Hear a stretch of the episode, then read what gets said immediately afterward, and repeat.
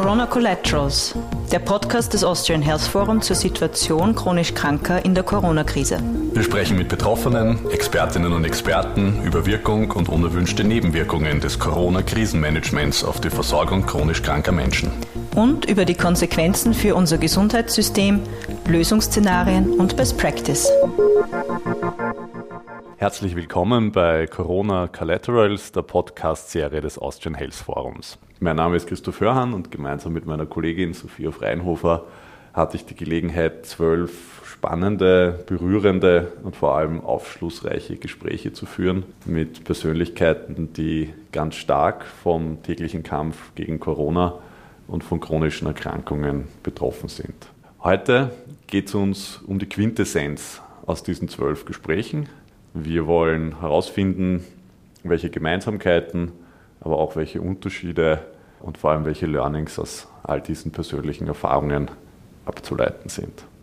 Dazu als erstes die Frage, was sind eigentlich chronische Erkrankungen und warum sind Menschen, die darunter leiden, ganz besonders von Corona betroffen.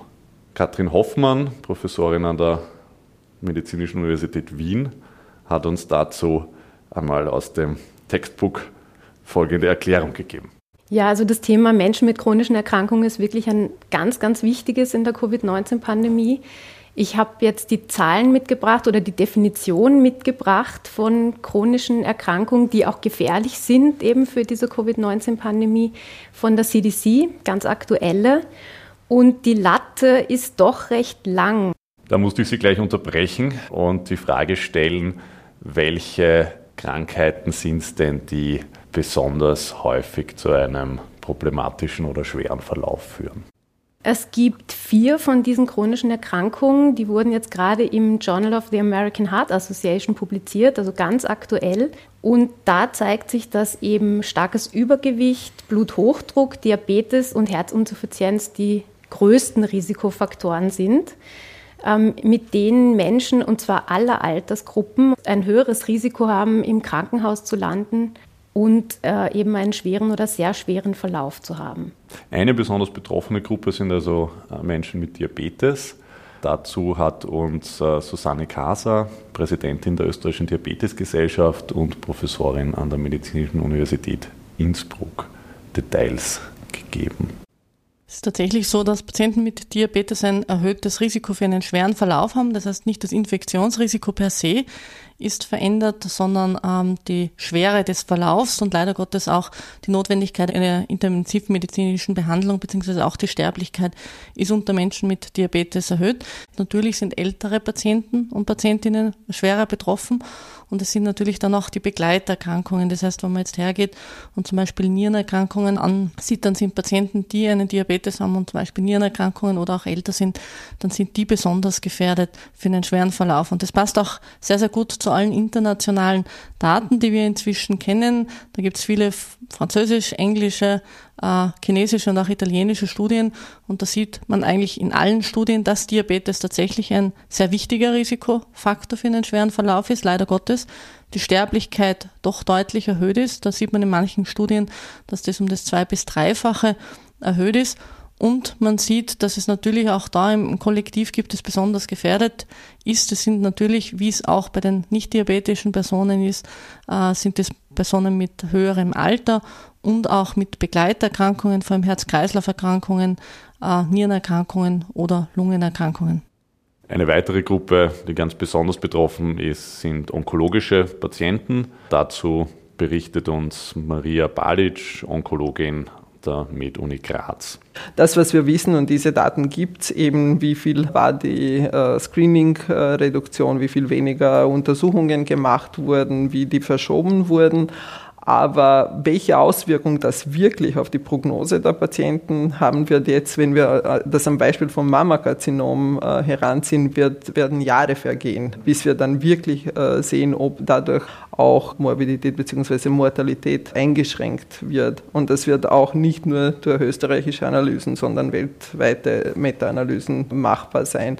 Ja, damit haben wir jetzt also einen Überblick, wer die Menschen sind, die jetzt hier in der Krise auch besonders betroffen sind oder betroffen waren. Und wir sind ja in unserem Podcast der Frage nachgegangen, wie ist es eben denen jetzt in der Krise gegangen.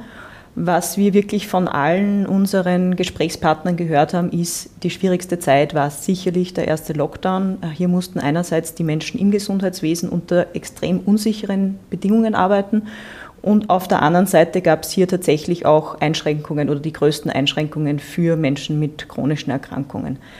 Wir haben dann aber natürlich unterschiedliche Aspekte gehört, warum es eben zu diesen Einschränkungen gekommen ist. Internistin Maya Thun und Elisabeth Jodelbauer-Riegler, Obfrau der zystischen Fibrosehilfe Oberösterreich, haben uns hier sehr eindrücklich geschildert, dass es einfach auf Patientenseite sehr große Verunsicherung gab. Patienten, die äh, sich von etwas fürchten. Also wir sind ja, wir sind Menschen, wir sind Fluchttiere. Wenn wir ähm, eine Gefahr sehen, rennen wir weg.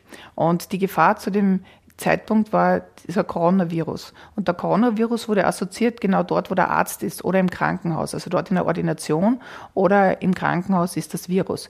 Und wenn äh, von einer oberen Stelle gesagt wird, man darf nicht aus dem Haus, man darf nur aus dem Haus, wenn ein äh, akutes Problem auftritt, dann verlässt man das Haus nicht. Und somit ist man nicht mehr zum Arzt gegangen und nicht mehr ins Krankenhaus.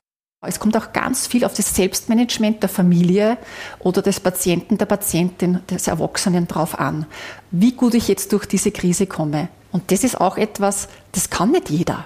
Ja, das kann nicht jeder und jede. Und da braucht es auch einfach Hilfestellungen, auch für zukünftige Zeiten. Wie begleite ich die, die halt nicht so geschickt sind oder die sich halt nicht so auf die Füße stellen können und das einfordern, was ihnen zusteht? Wie begleite ich die durch so eine Mangelsituation durch? Ein weiterer wesentlicher Aspekt, äh, von dem uns mehrere berichtet haben, war einfach die Ressourcenfrage, gerade in den Spitälern, wo eben viel umgeschichtet wurde hin zur Akutmedizin, zur Intensivmedizin und äh, gerade die Ambulanzen, die hier für die Regelversorgung zuständig waren, runtergefahren wurden. Und dann ein ganz wesentlicher weiterer Punkt war schlicht, dass man eben hier nicht die Ressourcen hatte und auch nicht die Konzepte, wie man in der Pandemie einen Betrieb aufrechterhalten kann, der aber trotzdem das Personal und die Patienten schützt. Hierzu zum Beispiel ein Ausschnitt von Ärztekammerpräsident äh, Thomas Seckeresch. Die dunkelsten und unangenehmste Zeit war sicherlich die Anfangszeit. Und zwar eine Zeit, wo wir keine Schutzausrüstung oder fast keine Schutzausrüstung hatten. Wir konnten ganz zu Beginn um 30 Euro pro Stück Masken einkaufen und haben die dann an die niedergelassenen Ärzte verteilt, drei Stück pro Arzt. Also eigentlich lächerlich. Aber wir haben gewusst aus dem Ausland, dass man das Gesundheitspersonal vor Infektion schützen muss. Erstens, damit das System weiter funktioniert und zweitens, damit das Gesundheitspersonal nicht die Patienten ansteckt.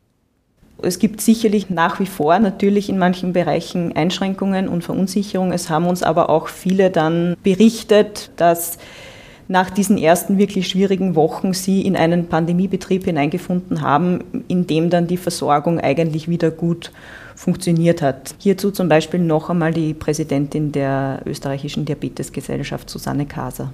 Das hat uns natürlich gerade in den Anfangszeiten, das heißt März, April letzten Jahres, vor große Herausforderungen gestellt. Einerseits die Patienten weiter zu betreuen, äh, die schon äh, bekannt waren, aber andererseits natürlich auch neu diagnostizierte Menschen mit Diabetes entsprechend zu behandeln und einer Therapie zukommen zu lassen. Ich glaube, es hat sicherlich einige Wochen gedauert, bis das wieder auf Normalbetrieb gelaufen ist. Inzwischen kann man aber, glaube ich, schon sagen, und ich hoffe, das für ganz Österreich sagen zu können, dass wir in der zweiten Welle da keine Einschränkungen mehr gehabt haben und aus dem Ganzen gelernt haben, dass wir Patienten mit chronischen Erkrankungen, gerade wo wir jetzt sehen, dass die Pandemie einfach länger andauert, einfach durchgehend wirklich gut behandeln müssen. Vor allem auch, weil wir ja gesehen haben, dass Diabetes ein Risikofaktor ist. Am Anfang haben wir eben das Problem gehabt, natürlich, dass wir die Patientinnen und Patienten nicht, vor allem nicht in den äh, Spitälern haben wollten, weil dort einfach das Ansteckungsrisiko auch zu groß war. Ähm, hier hat man natürlich zum Teil auf Telefonkontakte ausweichen müssen. Ich glaube, da haben wir vielleicht ein bisschen Anlaufprobleme gehabt, aber insgesamt, ich glaube, wir müssen mit dem doch zufrieden sein. Es hat niemand damit rechnen können, dass sowas passiert in Österreich.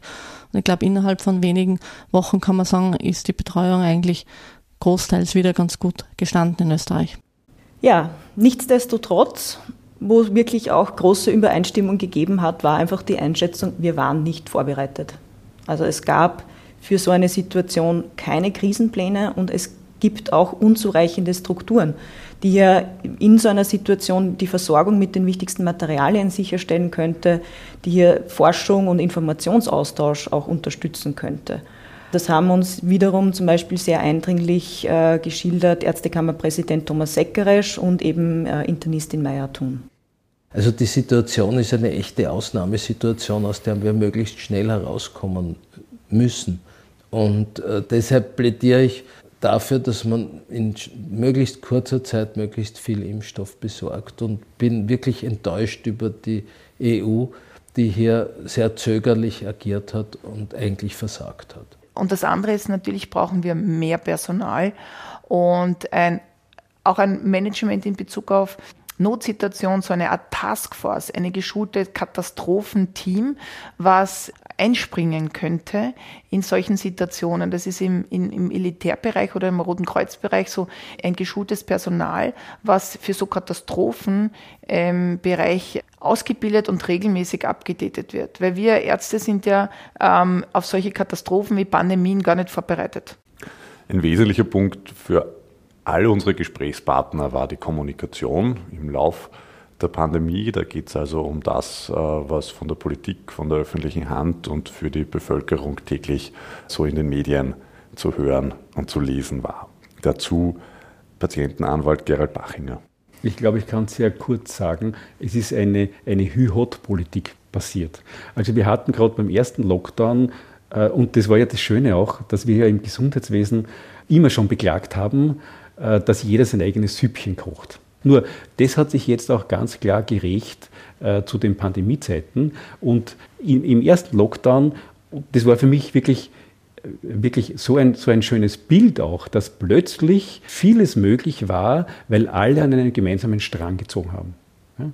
Und das hat aber dann nicht sehr lange gedauert. Ja, das muss man halt auch sagen. Und äh, man hat es dann, glaube ich, sehr schön bemerkt, auch in der Bevölkerung, wie dann immer dieses Vor, also zwei Schritte vor, ein Schritt zurück, auch die politischen Diskussionen, die, ich sage einmal, kleinkarierten politischen Diskussionen äh, begonnen haben, da hat dann die Verunsicherung der Bevölkerung natürlich äh, oder von bestimmten Bevölkerungsgruppen natürlich einen großen Nährboden bekommen. Und dann ist scheibchenweise und bröckelweise ist dieses, dieses wirklich ganz hundertprozentige Mitmachen des ersten Lockdowns ist immer weiter weggebrochen. Ein wesentlicher Aspekt ist sicherlich die Frage, wie man mit den vielen unterschiedlichen dissonanten Botschaften umgeht. Dazu Elisabeth Jodelbauer-Riegler. Ich denke mal, was man mehr kommunizieren hätte können, auch damals schon, ist, äh, dass Wissenschaft nichts Endgültiges ist. Dass es, wenn es heute ein gültiges Ergebnis einer Studie gibt, nicht heißt, dass das in zwei Wochen immer noch so ist, wenn ich wieder mehr Daten habe. Das heißt, man hätte hier für die Bevölkerung vielleicht ein bisschen auch etwas anbieten können, lernen Sie Wissenschaft. Ja? Wie kann ich ein Studienergebnis verstehen? Warum heißt es heute so und kann morgen anders sein? Und trotzdem ist es nicht falsch, was da gesagt wurde zu diesem Zeitpunkt X. Und natürlich ist durch die Kommunikation immer ganz stark ein Fokus auf gewisse Bereiche gesetzt worden. Das hat äh, Maria Kledetschka-Pulka, Geschäftsführerin der Plattform Patientensicherheit, auf den Punkt gebracht. Natürlich ist die Intensivmedizin immer sehr plakativ und man möchte sich nicht dort sehen auf der Intensivstation, man fürchtet sich davor. Aber andere Gefahren wie in dem psychischen Bereich, glaube ich, die waren zu wenig sichtbar, die waren sozusagen viel mhm. zu still, zu leise. Ähm, und das wurde zu wenig, glaube ich, in die Gesamtbewertung mit aufgenommen, was hier wirklich auch mögliche Folgeschäden sind, die wir erst sehen werden, aber jetzt auch schon unmittelbar sehen. Maria Klitetschka war auch die, die eben ganz stark darauf eingegangen ist, was die Krise an psychischen Problemen noch nach sich ziehen wird. Und damit kommen wir auch zu diesem ganz großen Themenbereich Krise und Psyche, das auch alle unsere Gesprächspartner beschäftigt hat. Onkologe und Psychotherapeut Alexander Geiger hat für uns dieses Themenfeld aufgemacht, warum fällt es uns als Gesellschaft überhaupt so schwer, mit dieser Krise fertig zu werden. Das eine ist, dass wir in Notsituationen immer auf Bewährtes zurückgreifen. Also es ist nicht so, dass wenn ich mitten im Nordatlantik ins kalte Wasser falle, denke mir, juhu, super, ich wollte schon immer Delfinschwimmen ausprobieren. Sondern ich werde schauen, dass ich ja. irgendwie über Wasserblei komme und in ein, in ein Rettungsboot mich schnell frachte. Das heißt, wir machen Bewährtes. Das heißt, jeder arbeitet in seinem Silo weiter. Und äh, wir sind ein Land, wo wir viele begabte Menschen haben und jeder dieser begabten Menschen glaubt, er kann es am besten. Und er macht das auch sehr gut. Aber jetzt stell dir vor, was ist, wenn diese großartigen Menschen zusammenarbeiten würden und ihre Begabungen zusammenführen würden. Das ist das, was ich mir wünschen würde. Ähm, wir haben regionale Lösungen, die gut sind, aber noch besser wäre es, wenn wir eine Plattform hätten, äh, wo wir ähm, zum Beispiel telemedizinisch chronisch Kranke unterstützen können.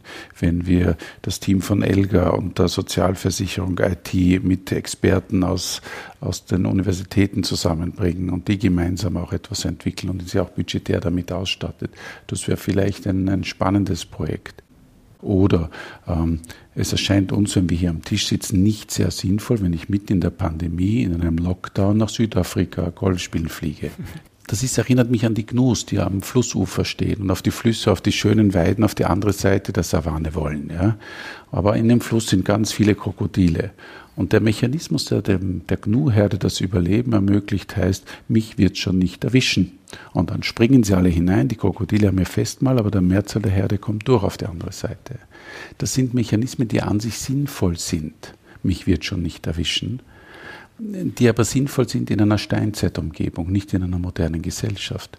Denn in einer Pandemie sind die einigen wenigen, die das machen, Gefahr für alle anderen auch. Ja, und das führt natürlich dazu, dass wir jetzt mit dieser Krise schon sehr lange am Kämpfen sind und wir haben dann auch teils sehr ergreifende Geschichten darüber gehört, wie sich dieser Zustand, diese Belastung auswirkt. Auf der einen Seite für die Menschen, die hier im Gesundheitssystem arbeiten, auf der anderen Seite natürlich auch für chronische Patientinnen. Hierzu zum Beispiel äh, Onkologin Maria Balic. Die Politiker könnten natürlich granulierter und differenzierter zugehen, nicht nur wegen den Patienten und chronisch Kranken, sondern auch wegen dem Gesundheitspersonal, wenn wir das äh, als Beispiel nehmen, weil man muss sich überlegen, es ist schon mehr als ein Jahr, wo Gesundheitswesen wirklich Höchstleistung bringt und das aber über 150 Prozent von dem, was üblich war. Und man braucht auch Urlaub und Erholung und Urlaub und Erholung geht nur, wenn man verreisen darf. Man muss aus der eigenen Umgebung raus, um wirklich entsprechend wieder Kräfte zu sammeln und wieder vollen Einsatz äh, bringen zu können. Ja, im Lauf der Gespräche ist immer mehr klar geworden, wie stark dieser Teufelskreis ist, dass die äh, beschriebenen psychischen Effekte der Krise äh, ja dann wieder zu neuer Krankheitslast führen, sowohl bei Corona als auch bei anderen chronischen Erkrankungen. Dazu hat uns die Wiener Gesundheitswissenschaftlerin und praktizierende Allgemeinmedizinerin Katrin Hoffmann erklärt, wie das bereits beforscht ist. Also es gibt ja zum Beispiel eine Lancet-Publikation, die spricht äh, im Sinne der Covid-19-Pandemie auch von einer Syndemie, weil eben diese zwei riesengroßen Probleme, gesundheitlichen Probleme aufeinanderstoßen, eben einerseits diese lifestyle-bedingten chronischen Erkrankungen und die äh, Covid-19-Infektion, die sich eben gegenseitig in einem Teufelskreis gegen anheizen und verschlechtern. Der medizinische Leiter der Caritas der Erzdiözese Wien, Thomas Wochele, hat eindringlich darauf hingewiesen, dass äh, Armut ja sowieso schon zu Krankheit führt und sich auch dieser Effekt durch die Pandemie noch einmal verstärkt. Der Zusammenhang zwischen arm und krank ist zwar schon seit langem bekannt, die Frage ist immer nur, wie kann man etwas dagegen tun? Und das ist sehr schwierig.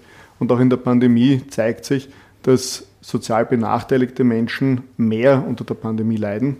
Und das fördert sowohl nicht gesundheitsfördernde Verhaltensweisen. Viele können dann gar nicht anders, als dass sie diese permanente Anspannung äh, durch Drogenkonsum, Alkohol, Nikotin und andere Substanzen versuchen irgendwie sich zu stabilisieren. Und wenn das zu lange andauert, dann entstehen genau daraus auch chronische Erkrankungen und in weiterer Folge äh, sind dann genau die Personen benachteiligt, die vorher schon sozial benachteiligt sind. Interessant dazu ist, dass äh, gerade äh, Thomas Wocherle hier auch die Digitalisierung als eine Möglichkeit quasi ins Zentrum gerückt hat, Zugänglichkeit zu medizinischen Leistungen sicherzustellen. Und das ist sicherlich auch ein weiteres großes Thema, eben die Digitalisierung als Mediator und die Digitalisierung auch als eine Möglichkeit, Versorgung chronisch Kranker in der Krise risikoarm aufrechtzuerhalten, aber auch Versorgung nach der Krise noch weiter zu verbessern. Jetzt hat die Krise einen Digitalisierungsimpuls gegeben, aber Das Potenzial der Digitalisierung ist bei weitem nicht ausgeschöpft und es gibt auch nach wie vor einfach die bekannten strukturellen Probleme. Das führt leider dazu, dass dieser Impuls auch wieder verebbt. Dazu haben wir hier noch einen Ausschnitt aus dem Interview mit Elisabeth Jodelbauer-Riegler von der Zystischen Fibrosehilfe Oberösterreich.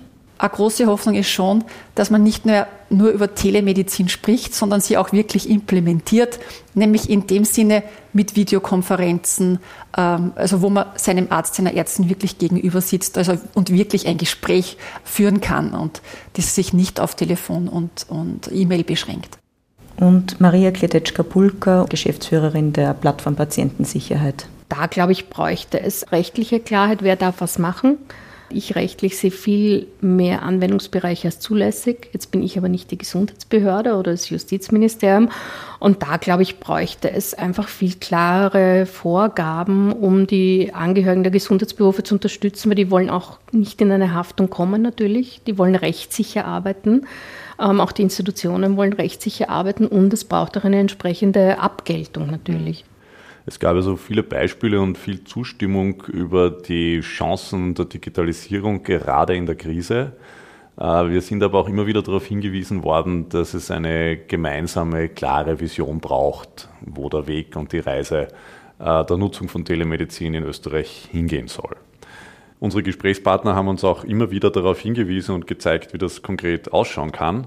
Dazu Alexander Geiger, Onkologe, vor allem aber auch Programmdirektor für eHealth und Telemedizin an der Medizinischen Universität Wien. Telemedizin, so wie wir sie vorstellen, äh, umfasst die Überwindung von räumlicher Distanz durch Technologie, die Integration in ELGA und ITSV in eine datenschutzkonforme Datenhighway mit Machine Learning und Augmented Intelligence Systeme mit dem Ziel, dass Ärztinnen, Pflegefachkräfte, aber auch Patientinnen von bürokratischen, mühsamen Erhebungen entlastet werden und wir wieder auf das Wesentliche, auf die Begegnung zwischen Menschen und wie wir Krankheit, das so schwer verstehbar ist, wieder begreifbar machen können. Oder äh, Thomas Wochele von der Caritas. Wenn uns das gelingt, dass wir die Verlierer der Pandemie ausreichend stützen, dass sie nicht chronische Erkrankungen äh, bekommen, dann ist uns viel gelungen. Wo ist da der Brückenbau zur Digitalisierung? Ich glaube, dass Unternehmen sehr häufig als Motor für Innovation eine Geschäftsidee haben. Die Zielgruppe, die ich jetzt angesprochen habe, ist üblicherweise nicht die finanzkräftigste Zielgruppe, wo man sagt, für die baue ich irgendeine Innovation, um denen Gesundheit zu, zu ermöglichen, und deshalb ist das eine öffentliche Aufgabe.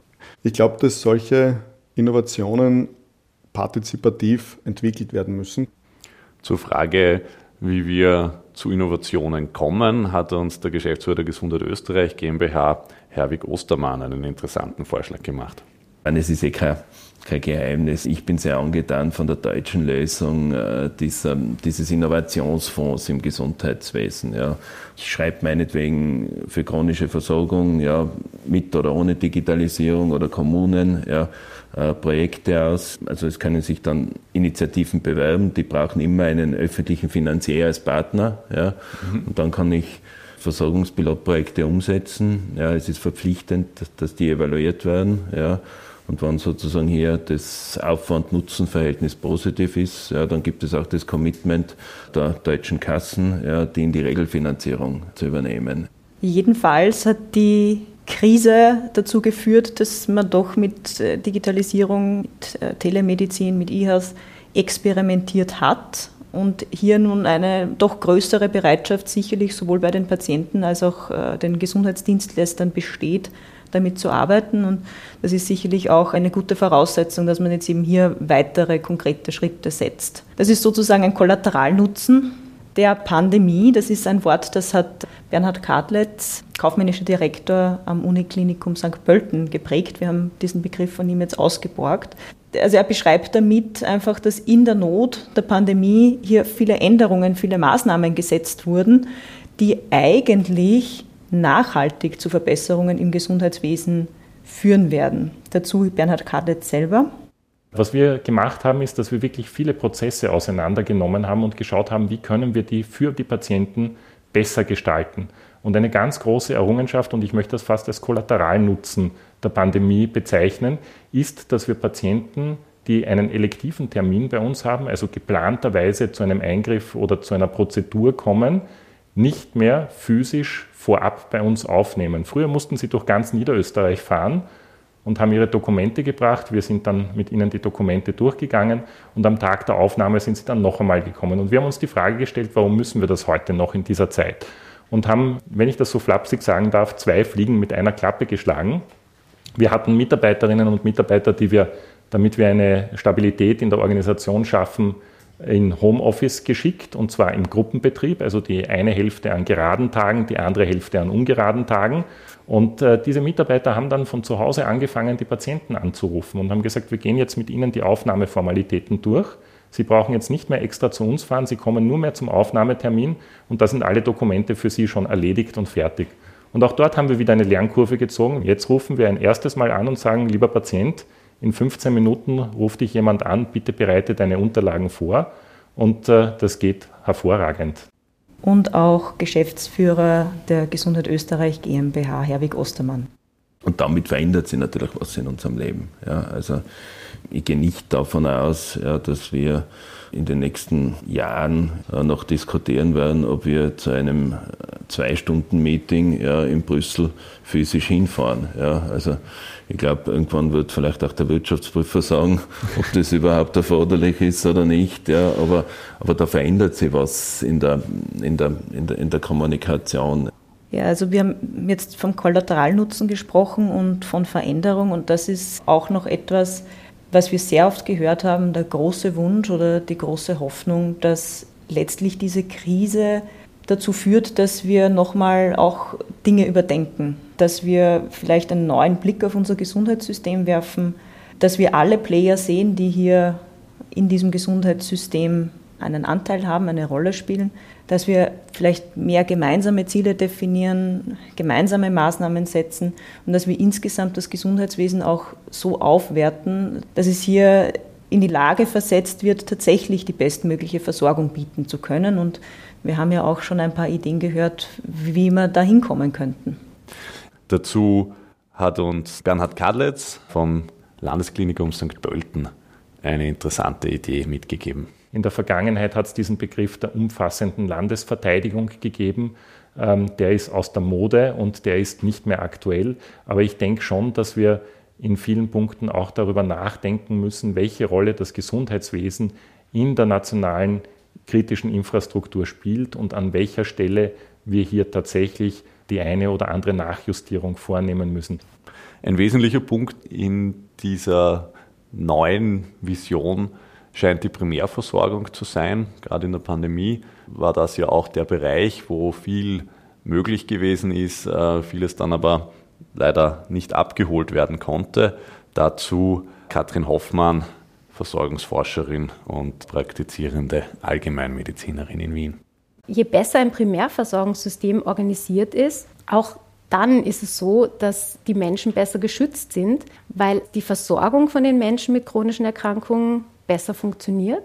Die Möglichkeit der proaktiven Kontaktaufnahme eben von, von Menschen mit chronischen Erkrankungen während der Pandemie, dass sie trotzdem nicht Angst haben und weiter betreut werden, wenn natürlich das Gesundheitspersonal dann gut geschützt ist, ganz ein wichtiger Punkt. Und auch ein gutes Primärversorgungssystem schützt davor, dass die Menschen unnötige Wege im Gesundheitssystem haben. Eine ganz persönliche Perspektive hat uns die niedergelassene Internistin Maya Thun aus ihrer eigenen Erfahrung und äh, Berufsplanung zur Verfügung gestellt.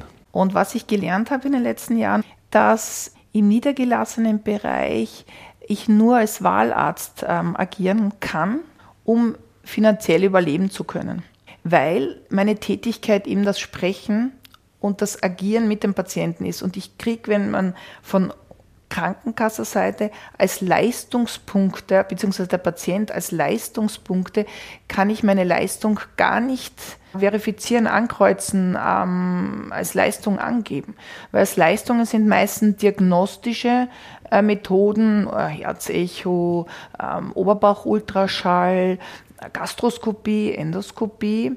Das wird honoriert, aber es wird nicht honoriert Patienteninformation, Gespräch mit dem Patienten, Aufklärung. Und Aufklärung ist das Wesentlichste um auf. Das wäre meine Idealvorstellung, dass man wirklich Leistung honoriert und aber Leistung wie im Patientenmanagement, Patientenführung, Patientenmotivation, dass das in irgendeiner Weise honoriert wird. Neben diesen ganz praktischen Vorschlägen ging es natürlich wie immer in der gesundheitspolitischen Diskussion viel um Finanzierung und Steuerung. Dazu ganz klare Ideen und eine Forderung der Ärztekammer von ihrem Präsidenten Thomas Seckerisch vorgebracht. Also wir würden uns wünschen ein System, wo der ambulante Spitalsbereich und der niedergelassene Bereich aus einer Hand finanziert wird, mhm. weil man dadurch verhindert, dass der Patient hin und her geschickt wird aus äh, finanziellen Überlegungen. Wenn man sich zusammentut und herausfindet, welcher Patient wo idealerweise versorgt wird und dann dort die Leistungen und die Leistungsfähigkeit aufbaut, also zum Beispiel durch mehr Kassenärzte und im Gegenzug erbringt man gewisse Leistungen dann nicht im Spital, dann würde das Sinn machen. Dieses ganz persönliche Beispiel zeigt, dass über Abrechnung viel im Gesundheitssystem gesteuert werden kann. Daher verständlich auch die Antwort von Patientenanwalt Gerald Bachinger auf die Frage, was er denn dem österreichischen System gerne schenken würde? Ich würde im Gesundheitswesen ein anderes Abrechnungssystem schenken, das nicht nach Quantitäten bestimmte medizinische Leistungen honoriert werden, wie wir es im niedergelassenen Bereich und auch im LKF-Bereich haben, sondern ich würde Ihnen gerade auch mit den Erfahrungen der Corona-Krise ein Abrechnungssystem äh, geben, äh, das Werte und Nutzen für den Patienten belohnt. Ähm, wir wissen aus, aus, vor Corona aus, aus vielen Untersuchungen schon, dass gute Qualität viel Geld kostet, schlechte Qualität kostet noch viel mehr Geld. Patientenanwalt Gerald Bachinger hat damit einen Schlusssatz gewählt, den sicherlich all unsere Gesprächspartnerinnen und Gesprächspartner voll unterstützen. Sophia, nach all den Interviews, die du geführt hast, was ist dein Resümee? Was nimmst du mit nach dieser ersten Staffel des ARF-Podcasts? Ja, ich glaube, ich kann das in ähnlichen Worten noch einmal für mich zusammenfassen. Gute Regelversorgung, vor allem auch gute Primärversorgung, ist eine ganz, ganz wesentliche Stütze für die Versorgung dieser Patientengruppe, über die wir in unserer Podcast-Reihe gesprochen haben, aber auch eine, spielt eine ganz wesentliche Rolle in der Pandemiebekämpfung. Digitalisierung kann dabei unterstützen, wenn es richtig gemacht ist. Und natürlich ganz, ganz wichtig, die Krise hat viele, teilweise sehr schmerzhafte Impulse geliefert und es ist ganz wichtig, jetzt hinzuschauen und hier die nötigen Verbesserungsschritte für die Zukunft wirklich auch zu setzen. Und genau das werden wir als Austrian Health Forum weiter probieren. Jetzt schon in den nächsten Wochen, äh, Ende Juni bei unserem Kongress in Schladming, wo all unsere Referentinnen und Referenten gemeinsam mit vielen äh, Entscheidungsträgern Patienten, Betroffenen aus dem Gesundheitssystem zusammenkommen, um drei Tage konkrete Lösungsschritte und Projekte aufzugleisen. Aber auch äh, bei unseren Podcasts, wo wir bereits an der zweiten Staffel arbeiten, um genau das, was wir hier eben gehört haben, aufzugreifen, äh, Learnings aus der Krise zu diskutieren und die Frage zu stellen, wie kann das österreichische Gesundheitswesen resilienter werden, äh, wie kommt Innovation ins System und wie ist es um unsere Versorgungssicherheit bestellt. Damit sagen wir ein herzliches Danke an alle unsere Interviewpartner, an alle unsere Partner für diesen Podcast. Danke Christoph und bis bald. Danke Sophia, alles Gute und bis bald.